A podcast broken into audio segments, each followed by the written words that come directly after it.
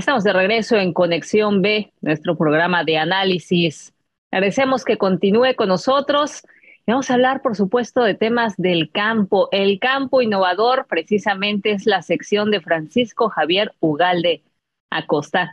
Paco, ¿cómo estás? Muy buenas tardes. Hola, buenas tardes, Laura. Un gusto saludarte y igualmente a quienes nos escuchan desde Veracruz. Esta tarde vamos a platicar sobre los maíces del campo Cotazla para el ciclo tonal mil o de invierno en la cuenca del Papaloapan, que ya está pronto por comenzar. Les diremos por qué hay que sembrar los maíces del campo Cotazla. En la cuenca baja del Papaloapan, que corresponde una parte a Veracruz y otra a Oaxaca, se siembra maíz de tonal mil. ¿Qué significa tonal mil? Pues son siembras de invierno ya de esta época en algunos lugares que se retiene la humedad producto de las inundaciones. Son casi 12 mil hectáreas que están en ese lugar y que pueden ser aprovechadas para hacerse sembrar por el maíz. Las lluvias que fueron fuertes este temporal inundan algunas zonas, ya sea porque son bajos o los ríos se salen y ocupan esos terrenos. Inclusive actualmente todavía hay algunos lugares que tienen un poco más de un metro de agua. La productividad del maíz de tonal mil está muy ligada a la condición de humedad en el ciclo, es decir, cuánto más va a durar la humedad en el suelo y si todavía hay oportunidad, la lluvia que caiga durante pues, diciembre, enero y febrero, producto de los nortes, pues eso va a ayudar a que salgan bien con alguna producción rentable. Sin embargo, en los años donde se lleva ya registros, hemos tenido años secos al final del ciclo de la cosecha y esto ha sido un factor de alta prioridad, ya que puede reducirse hasta un 40% la cosecha del grano por hectárea cuando las condiciones no son muy favorables. Para ofrecer una alternativa de maíces adaptados a estas condiciones variantes de humedad en este ciclo, que depende de la humedad que está en el suelo y un poco de la que cae del cielo, pues se pueden presentar inclusive enfermedades aparte de esta situación de la falta de agua. Por eso hay que realizar evaluaciones para estar seguros de qué variedad o híbrido se debe sembrar. Precisamente el campo Cotazla, con la red de profesionales que nosotros llamamos agromaiceros, se pudieron establecer 31 módulos con diferentes variedades de híbridos de maíz. Entre estos está el híbrido H520, que se evaluó durante los ciclos otoño 2021 y 21-22, que son los que anteceden a este ciclo por comenzar. Y para tener información del comportamiento ambiental de estos híbridos, y vuelvo a repetir del H520, se analizan con registros de precipitación obtenidos en las casetas meteorológicas de la Comisión Nacional del Agua en el sitio de interés, que es el polígono de la cuenca baja del Papaloapan. Esta información de las lluvias se consideran de regulares a bajas lo que genera un comportamiento productivo variable de los genotipos del INIFAP ante esta sequía terminal, Laura. Paco, y en este sentido, eh, ¿cómo, ¿cómo, esperan precisamente pues el próximo año? Eh, nos acabas de mencionar y estamos reconociendo, por supuesto, pues la importancia para empezar de estos esquemas que, que eh, se manejan en este campo experimental Cotaxla.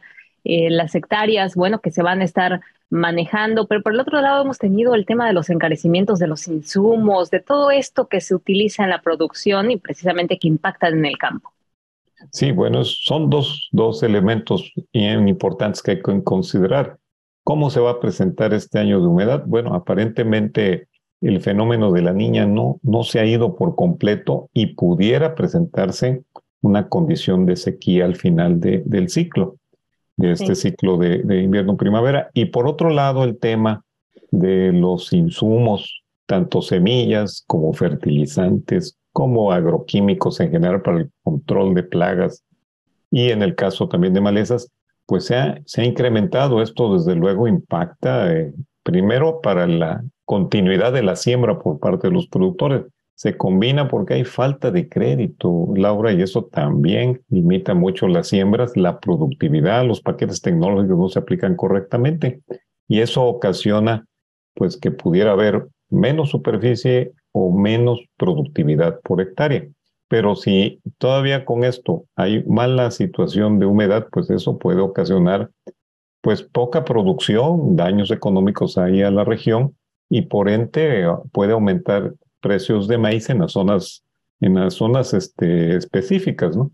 Por, por ejemplo, Laura, regresando al tema de cómo le hacemos ahí en el tema de la investigación para dar seguimiento, en el ciclo 21, o sea, hace dos años, la lluvia fue de arriba de 550 milímetros. Eso comparado con una producción normal es bueno, ya que el maíz necesita alrededor de 300, 400 o 500 para salir en esta época, siempre y cuando los suelos tengan humedad. Y eso ayudó, ya que la, distribución fue más parejita y la, pues la sequía realmente fue muy leve ese año. Eso provocó que tuvimos rendimientos hasta de 7 toneladas. En algunos lados hubo un poco más, pero este es un promedio.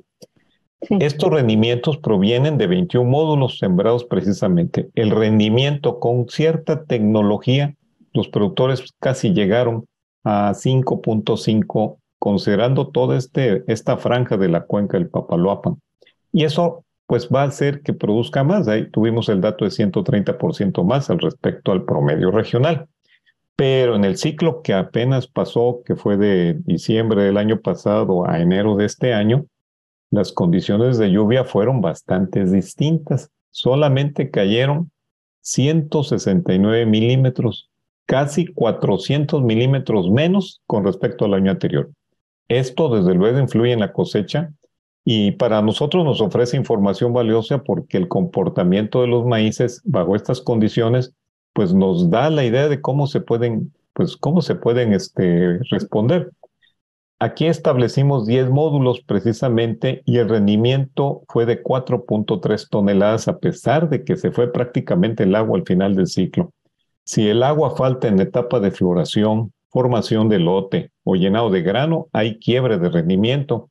Y así pasó con otros maíces que productores sembraron hubo pérdidas del 80% de rendimiento. Eso prácticamente no levantan la cuestión de rentabilidad o de recuperar lo invertido, pero al menos la producción para abasto sí se logra, pero es a un alto costo. Regresando a estos resultados de rendimiento, Laura, los genotipos de maíz en estos dos ciclos contrastantes de humedad, se observa un comportamiento productivo aceptable para el híbrido H520 de casi 5 toneladas. Esto significa que para un productor que invirtió un peso recupera su peso más 50 centavos. Y esto, final de cuentas, es una alternativa cuando la situación no es muy favorable al final del ciclo por la humedad. Después de obtener todos estos resultados productivos, promedio de 31 módulos en dos años consecutivos, el híbrido de maíz H520 presentó una respuesta favorable en cuestiones de, incremento en la producción, a pesar de la sequía terminal en la, en la cuenca baja del Papaloapan. Esto significa que pudimos obtener más del 100% de rendimiento con respecto al promedio regional ahora. Correcto, Paco. Pues te agradecemos mucho y bueno, pues hay que estar muy al pendiente de, todos estos eh, temas. Eh, muy buena esta parte que nos mencionas, la cuestión de la, investigación, los apoyos, pero por el otro, pues sí es muy cierto que al campo, pues hace falta eh, seguirlo impulsando y sobre todo pues con todos estos factores eh, que nos impactaron, factores internacionales, el tema de los precios, el clima, como bien mencionas. Así que bueno, vamos a estar muy al pendiente contigo. Tema muy interesante, Paco, te agradecemos mucho. Sí, Laura, y pues nada más concluyo que ya son 18 años de vigencia en el campo mexicano de este híbrido H520 y todavía no lo conocemos totalmente y nos está dando buenos resultados porque parece ser que es un maíz que tiene tolerancia a cambios ambientales. Buenas agrotardes. Igualmente, Paco, muchísimas gracias. Ahí escuchamos a Francisco Javier Ugalde Acosta, investigador del INIFAP, Campo Experimental Cotaxla. Vamos un corte, no le cambie, regresamos con más.